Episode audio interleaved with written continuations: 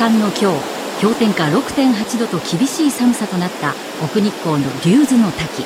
中禅寺湖へと流れ込む滝は折からの冷え込みでできたシャンデリアのようなつららで覆われています。